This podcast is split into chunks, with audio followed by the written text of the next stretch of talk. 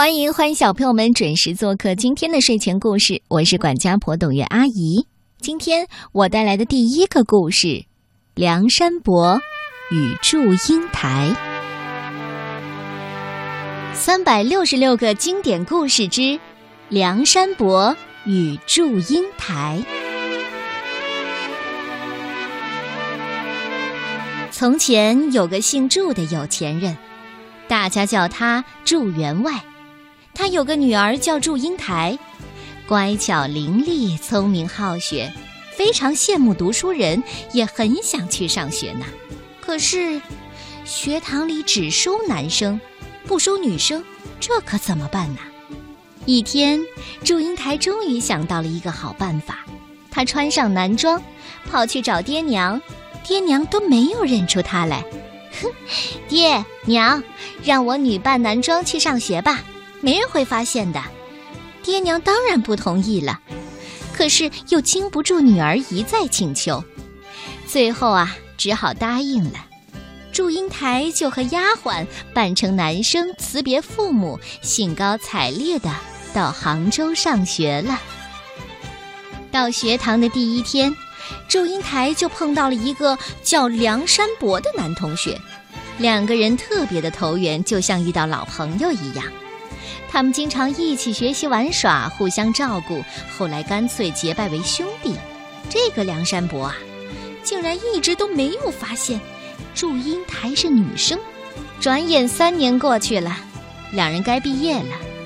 这时候呢，祝英台已经深深的爱上了梁山伯，梁山伯也舍不得和祝英台分手。两人回到家后啊，都非常的牵挂对方。几个月之后，梁山伯来找祝英台玩，结果，一位年轻貌美的大姑娘害羞地出现在自己面前。梁山伯高兴地蹦了起来，马上请人到祝家求亲。可是祝员外哪里会让一个穷小子当女婿呢？他把女儿许配给了有钱人家的少爷马公子。梁山伯一下子觉得天塌了下来。生了一场大病，没多久啊，就死了。祝英台哪里看得上马公子，正在与父母斗争呢。可是他一听到梁山伯去世的消息，竟然不哭不闹，乖乖地穿上新娘的衣服，走进了迎亲的花轿。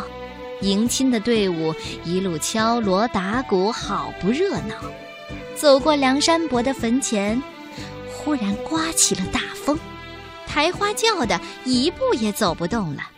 这时候啊，祝英台走出轿来，缓缓地走到梁山伯的坟前，跪下来放声大哭。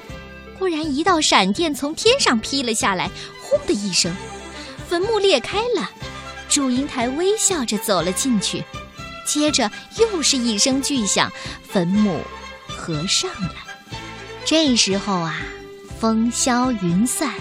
雨过天晴，各种野花在风中轻柔地摇曳，一对美丽的蝴蝶从坟头飞了出来，在阳光下自由地翩翩起舞。据说，这两只蝴蝶就是梁山伯和祝英台变的。他们以后就可以自由自在的飞翔，永远在一起，再也没有人阻拦了。